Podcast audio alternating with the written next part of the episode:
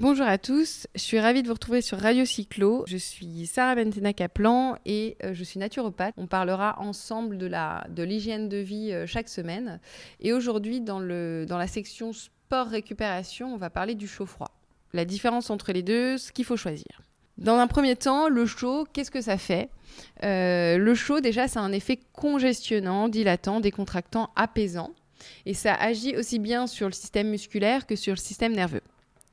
En termes physiologiques, sur votre organisme, sur votre corps, donc déjà la, chaleur, la montée en chaleur euh, est normale hein, euh, selon les actions. Donc le tissu devient plus sensible de fait de l'état d'inflammation. N'en ayez pas peur, c'est normal de monter en inflammation. Et euh, ça veut dire tout simplement aussi qu'il y a une réparation cellulaire qui va se faire par la suite. Donc le chaud physiologiquement permet de refaire des tissus via le développement de capillaires sanguins. Ça, c'est en termes organiques. Après, en termes de... pourquoi on va apposer du chaud, euh, c'est que ça a un effet désintoxicant, ça évacue les toxines par la peau via la transpiration lorsqu'il y a sudation. Donc en fait, le chaud euh, est, important euh, et permet d'éliminer les toxines et de refaire des capillaires sanguins. Ça, c'est vraiment la conclusion. Le froid, dans l'autre sens, euh, ça sert à quoi? Ça fait quoi? Euh, C'est un effet rétractant. Donc c'est l'inverse, vous allez vous contracter, il vidange. Donc ça permet de calmer en cas d'urgence et ça s'utilise efficacement, efficacement sur toutes les maladies inflammatoires. Donc là, vous l'avez compris, ça vient contrer le chaud quand il est en excès. Son action, elle est vasoconstrictrice c'est dur à dire.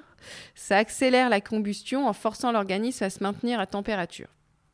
Donc l'action euh, du froid, c'est revigorant, ça on aime bien ce terme-là. Ça permet, lorsque la personne a assez d'énergie, de donner un petit coup de fouet. Donc en naturopathie, on aime bien le dire de le passer sur les surrénales. Donc les surrénales, c'est des petites glandes qui sont au-dessus des reins et ça permet de, de, de, revigorer, de redonner un petit coup de fouet à l'organisme. Donc passer un petit, coup un petit filet d'eau froide sur les surrénales, c'est ça fait pas du bien euh, sur le moment, c'est ça vous saisit, mais euh, ça revitalise. Donc maintenant qu'on a compris la différence entre chaud et froid, l'utilité des deux, comment on fait? Comment on utilise le chaud Comment on utilise le froid Donc le chaud, déjà de manière euh, extérieure, enfin ce que vous pouvez pas utiliser chez vous, c'est le sauna. Le sauna, ça permet de drainer en fait les acides. donc dans les toxines, le corps produit des acides et des cols. Et les acides, vous pouvez les sortir soit par la peau, soit par le rein. Donc quand vous les sortez par la peau, déjà vous économisez euh, un petit peu de travail pour votre rein, donc c'est plutôt pas mal. Donc euh, vous drainez les acides par la sudation via le, sauna. C'est comme une séance de nettoyage que vous faites pour euh, quand vous allez faire des footings ou, des séances assez souples à vélo. mais c'est une séance de nettoyage qui est passive. Parce que du coup, vous êtes allongé dans le sauna à ne rien faire. Et ça, ça permet de ne pas créer d'autres déchets si par exemple vous allez un petit peu trop haut dans les seuils respiratoires. Donc le sauna, voilà l'utilité. À la maison, on n'a pas tous un sauna, donc à la maison, le chaud est également utilisable sous forme de bouillotte, euh, de bain chaud ou de lampe infrarouge. Vous pouvez acheter ça aussi. Donc la chaleur, elle, est à utiliser pour soulager les spasmes douloureux. Par exemple, quand vous avez l'intestin un petit peu euh, enflé, euh, pour les femmes pendant les cycles, quand l'ovaire est douloureux, l'estomac quand il est un petit peu enflé aussi. Ça, s'utilise aussi sur les tensions musculaires, euh, les contractures, voire même euh, quand vous avez des articulations douloureuses, euh, ça permet de redétendre la zone. En fait, vraiment, la sensation physique que vous devez ressentir dans l'utilisation du chaud, c'est que vous avez une zone qui est complètement contracturée et que vous cherchez à redesserrer le fibrage musculaire. Voilà l'utilisation du chaud. Dans l'autre sens, le froid, le truc un petit peu en vogue ces dernières années, c'est la cryothérapie.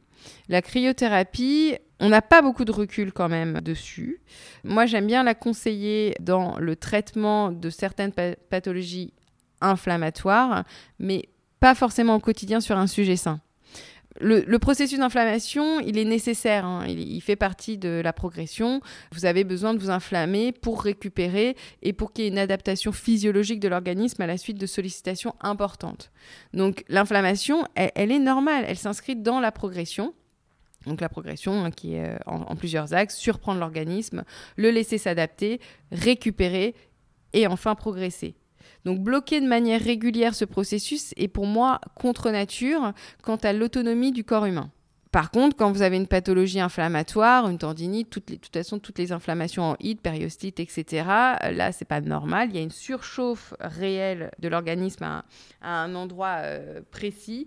Euh, apposer du froid et donc intervenir sous forme de cryothérapie peut être intéressant, tout comme quand vous voulez récupérer très rapidement entre deux épreuves parce que vous avez un timing qui est très court, euh, là la cryothérapie est intéressante. Mais après, après chaque séance de sport, euh, même infractionnée, euh, si vous allez faire de la cryothérapie, ça n'a pas vocation à être les autres choses euh, que vous pouvez faire à la maison avec le froid, euh, ce sont euh, par exemple la douche écossaise, hein, qui est hyper intéressante pour les jambes lourdes et congestionnées.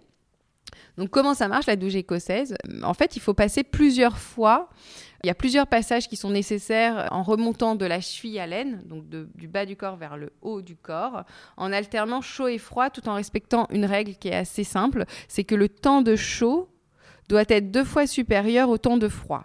Donc si on aime bien les chiffres, pour 10 secondes de chaud, vous mettez 5 secondes de froid.